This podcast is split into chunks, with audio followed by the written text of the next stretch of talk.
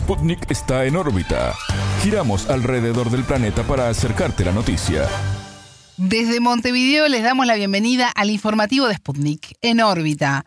Somos Natalia Verdún y quien les habla, Alejandra Patrone. Es un gusto recibirlos. Nuestros títulos ya están en órbita.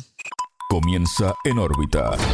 Una selección de noticias para que sepas lo que realmente importa. Titulares. Medidas. El Senado de Uruguay expulsó al senador oficialista Gustavo Penadez, imputado de 22 delitos sexuales. Drama. En Israel, oficialismo y oposición formaron un gobierno de emergencia en el marco del conflicto con Hamas.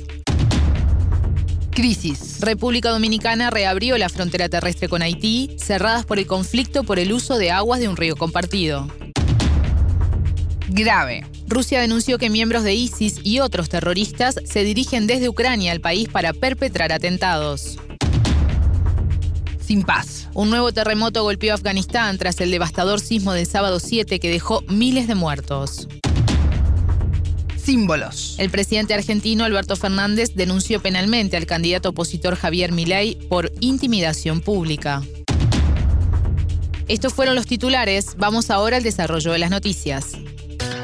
El mundo gira y en órbita te trae las noticias. Noticias. Medidas. El Senado uruguayo expulsó al senador oficialista Gustavo Penadez tras la imputación de 22 delitos sexuales, entre ellos explotación sexual de menores, abuso sexual y violación. La destitución fue aprobada por unanimidad con base en el artículo 115 de la Constitución referido a actos de conducta que le hicieren indigno de su cargo. Penadez, vinculado al oficialista Partido Nacional, ocupó cargos en el legislativo desde la década de los 90 hasta que en junio fue desaforado para ser investigado por la justicia. La primera denuncia por abuso sexual fue en marzo por parte de una correligionaria y luego se sumaron otras 10 víctimas. El partido opositor Frente Amplio pidió además la renuncia del ministro del Interior, Luis Alberto Heber. Esto porque según la Fiscalía, Penadé, junto a funcionarios policiales, buscó conocer la identidad de las víctimas denunciantes y armó un plan contra ellas. Por este entramado fue encarcelado el director de la Unidad de Inteligencia y Análisis Penitenciaria y del Centro Carcelario Comcar, Carlos Taroco. La senadora del Frente Amplio, Silvia Nane, habló con En órbita sobre este pedido de renuncia del ministro Heber. Hay evidencias en la Fiscalía que denotan que a través de mecanismos utilizados en dependencias del Ministerio del Interior se quiso obstruir la justicia. Entonces nos parece que si bien puede, hay dos opciones, o el ministro Heber estaba ignorante de ese aspecto, lo cual es gravísimo, o el ministro Heber sabía que eso se estaba llevando a cabo, lo cual es gravísimo también. En cualquiera de las dos circunstancias el ministro Heber tiene que renunciar. Este jueves el presidente Luis Lacalle Pou cuestionó la postura del Frente Amplio al exigir la dimisión del ministro del Interior. El mandatario también dijo sobre el procesamiento del ex senador Penadez, no es un día fácil, es un día muy triste. De confirmarse en una sentencia, esta situación es una persona que desconozco. Al ser consultado sobre el caso en mayo, el presidente Luis Lacalle Pou dijo, hace 30 años que lo conozco, a la persona que denuncia no la conozco, sería un mal amigo si no le creo. La senadora Nane manifestó que el mandatario debería dar explicaciones sobre estas afirmaciones definitivamente tiene que dar explicaciones, tiene que dar explicaciones el presidente del Instituto del Niño y del Adolescente, tiene que dar explicaciones el ministro del Interior y todos los correligionarios del senador que hoy está condenado por abuso de menores, todos, todos tienen que salir a pedir explicaciones a la ciudadanía porque las instituciones, reitero, tienen que estar hechas para preservar el derecho a una vida digna a todos los ciudadanos y no fue lo que estas personas en uso de su responsabilidad institucional hicieron. La entrevistada se refirió a la explotación sexual en Uruguay. El mensaje que hay que dar es que la institucionalidad de un país está para proteger a quien tiene que proteger. Y en este caso, a quien hay que proteger siempre es a las víctimas. Hay una institucionalidad que tiene determinados mecanismos para poder actuar en consecuencia de, hechos ilícitos como, como es esto. Tiene que ser una lección aprendida, evidentemente. esto lo que da muestra que la explotación sexual eh, de niños, niñas y adolescentes es un problema en Uruguay, tal como lo había dicho la relatora de Naciones Unidas en junio. Recordemos también que el presidente del Instituto del Niño y del Adolescente de Uruguay la mandó callar y dijo que lo que estaba diciendo no era así. Hoy estamos comprobando toda esta trama, estamos comprobando también que las asociaciones para delinquir de este gobierno están en todos lados, ¿no? Están en dar un pasaporte a un narco, están en espiar senadores, están en cuando se trata de estos actos de abuso sexual de menores, o sea que es una trama que definitivamente está desplegada por todo el gobierno. Escuchábamos a la senadora del Frente Amplio de Uruguay, Silvia Nane. Conflicto. El primer ministro de Israel, Benjamín Netanyahu, formó un gobierno de emergencia junto al líder opositor Benny Gantz en el marco del conflicto con Hamas. En la escalada de violencia entre Israel y el movimiento palestino crece el número de muertos. Tel Aviv informó de al menos 1.200 fallecidos consecuencia del ataque del sábado 7 en su territorio por parte de Hamas. Por su parte, en la franja de Gaza los muertos superan las mil personas ante los ataques israelíes. Durante la noche del martes 10 al miércoles 11, Israel bombardeó unos 200 objetivos en el enclave, bajo un asedio total desde el lunes 9. Israel desplegó 300.000 soldados a la frontera con la franja de Gaza. Naciones Unidas cifró en 263.000 las personas desplazadas en la zona. La organización humanitaria Media Luna Roja Palestina comunicó que cuatro paramédicos murieron este miércoles 11 a raíz de los bombardeos israelíes. Estos ataques devastaron los vecindarios del enclave, no hay electricidad y los hospitales quedaron sin suministros. El embajador de Israel ante la ONU sostuvo que la prioridad de su país es destruir a Hamas. En tanto, el secretario de Estado de Estados Unidos, Anthony Blinken, visita Israel este jueves 12 país al que Washington confirmó su apoyo total tras las acciones de Hamas. En la mañana del sábado 7, el movimiento palestino ejecutó un ataque sin precedentes en suelo israelí. Junto con las más de 1.200 personas muertas confirmadas por Israel, Fruto de esta agresión, los insurgentes tomaron un centenar de rehenes hacia Gaza. En tanto, el Papa Francisco consideró que Israel debe defenderse ante los ataques terroristas y pidió la liberación de los rehenes secuestrados por Hamas. El pontífice a su vez criticó el asedio total a los palestinos en Gaza impuesto por el gobierno de Benjamín Netanyahu. Por otro lado, este miércoles 11 aviones israelíes atacaron a objetivos de la organización chií Hezbollah en el Líbano en respuesta a una agresión previa con un misil. Crisis. República Dominicana reabrió este miércoles 11 la frontera terrestre con Haití, luego de tres semanas de cierre, debido al conflicto por el uso de aguas de un río compartido. La decisión del gobierno de Luis Abinader busca reactivar las exportaciones dado que Haití es el segundo socio comercial dominicano. A pesar de la medida, la cancelación de visas para que quienes provengan de Haití puedan ingresar al país vecino se mantiene. En tanto, los pasos fronterizos desde las localidades haitianas permanecen cerrados. En órbita conversó con Edison Damas, analista, sociólogo haitiano radicado en Argentina. Pero los haitianos ah, hoy decidieron de decirle, che señor, hoy no. Nosotros vamos a saber cuándo abrir nuestra frontera. Los haitianos hoy cerraron la parte nuestra de la frontera. ¿Por qué? Porque la importación de Haití desde República Dominicana, las importaciones son de mil millones de dólares. ¿Y qué pasa? Se decidieron de tres semanas cerrar la frontera. Hoy está recibiendo las presiones, Abinader está recibiendo las presiones de los comerciantes, de los fabricantes, de los agricultores en República Dominicana, diciéndoles que por favor, acá no se nos está eh, pasando estamos perdiendo plata. ¿Por qué la frontera terrestre? Porque está por la frontera terrestre el mercado binacional y ahí pasan toda, toda la mercancía que sale de República Dominicana hacia Haití.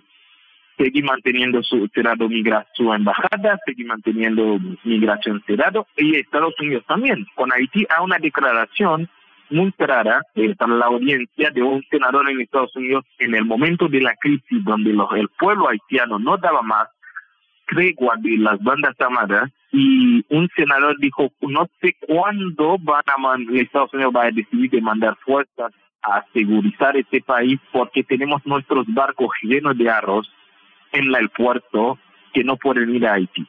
¿Saben por qué? Porque Haití es el uno de los primeros importadores de arroz de Estados Unidos.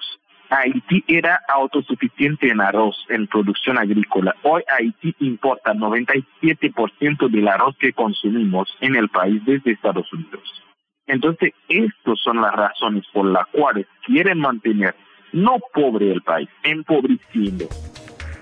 Por otro lado, el Tribunal Supremo de Kenia suspendió hasta el 24 de octubre el envío de policías hacia Haití en el marco de una fuerza internacional para intervenir en el país. Esto luego de la demanda presentada por el abogado opositor Ekuru Aukot, alegando que solo el ejército puede participar de misiones en el extranjero. El lunes 12 el Consejo de Seguridad de la ONU aprobó el despliegue de una misión multinacional de seguridad por 12 meses ajena a Naciones Unidas. La moción fue presentada por Ecuador y Estados Unidos luego de un llamamiento del primer ministro haitiano Ariel Henry. La misión es rechazada por las organizaciones civiles y población.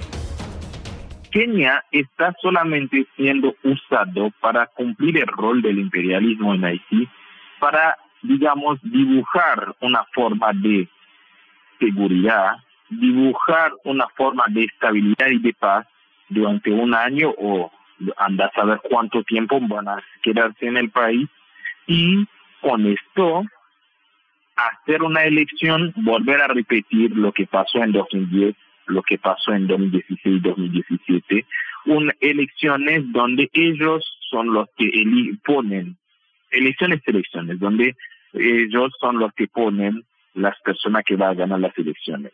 Está muy claro que ninguna intervención militar policial puede resolver el problema que está hoy en Haití.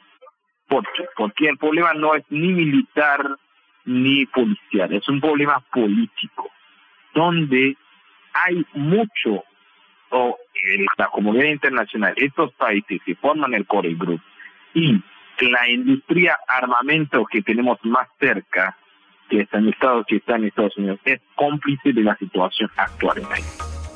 El entrevistado se refirió a diversos intereses para mantener empobrecido al país caribeño.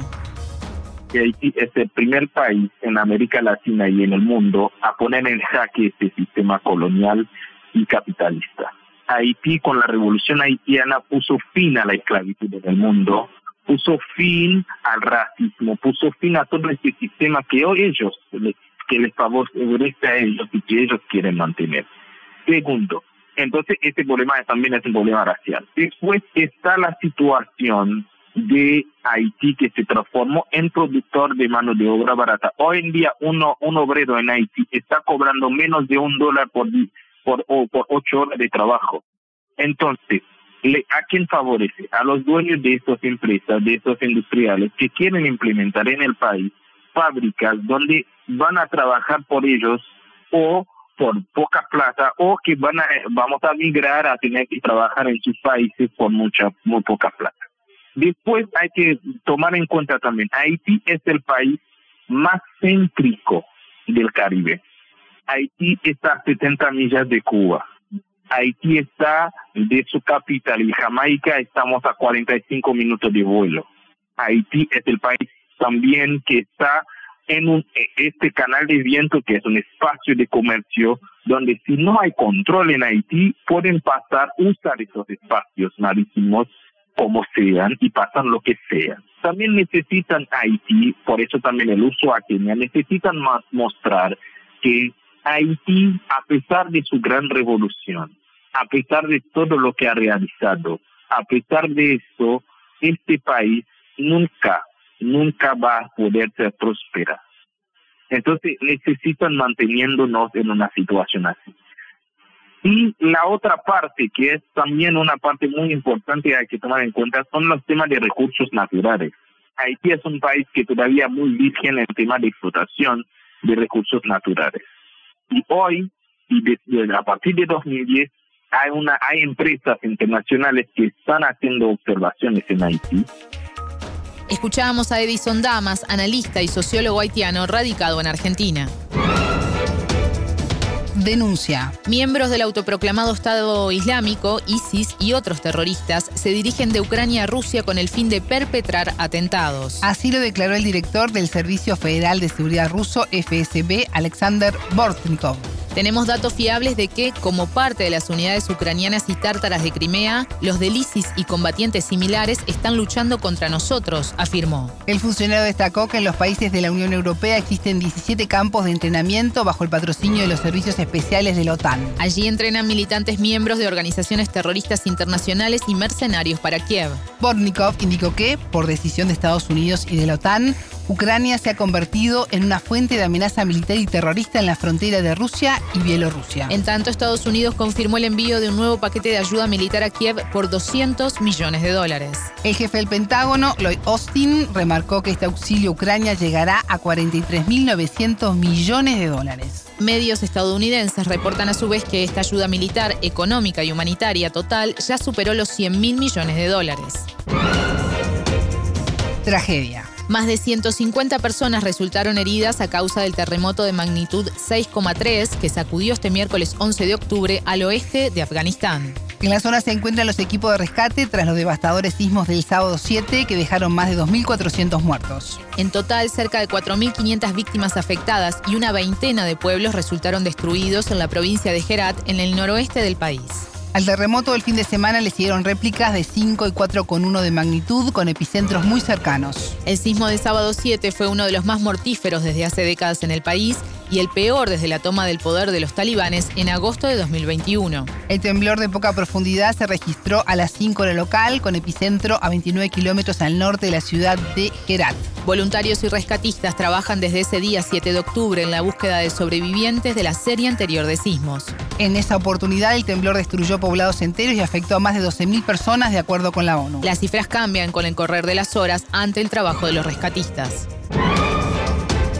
Símbolos. El presidente argentino Alberto Fernández denunció penalmente al candidato opositor Milei por intimidación pública. El mandatario aseguró que el político, autodenominado libertario, aterrorizó al decirle a la población que no debe ahorrar en pesos. En las últimas semanas, en plena campaña electoral, el presidenciable por la libertad avanza ha desatado controversias con sus declaraciones. Una de estas se vincula con la imagen del Papa Francisco, líder de la Iglesia Católica de nacionalidad argentina. En el país sudamericano, afectado por la crisis económica y social, el 40,1% de la población es pobre. La Iglesia Católica cuenta con una importante presencia en barrios carenciados a lo largo del territorio, por lo que la figura del líder compatriota toma relevancia. En el debate presidencial del 1 de octubre, el candidato oficialista Sergio Massa espetó al libertario Javier Milei que le pidiera perdón al Papa, el argentino más importante de la historia, dijo. Massa se refería a un agravio de Milei en el año 2018 cuando acusó al pontífice de ser el representante del mal en la tierra. El aspirante libertario le respondió a Massa que ya había pedido perdón por eso,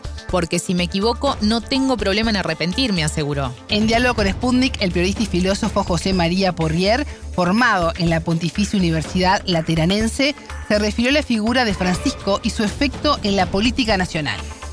En algunos estratos sociales o incluso en algunas este, significaciones de la feligresía católica en la Argentina no es aceptado como tal, en el sentido que creen que su intervención política no ha sido eh, muy positiva eh, o, favorable, que hubiera sido mejor que eh, restringiera esa presencia tan habitual en, los comentarios políticos, en sus apreciaciones, pero ciertamente en algunos ámbitos mayormente relacionados con el peronismo en general, eso ha sido muy considerado favorablemente y como un apoyo a la política partidista.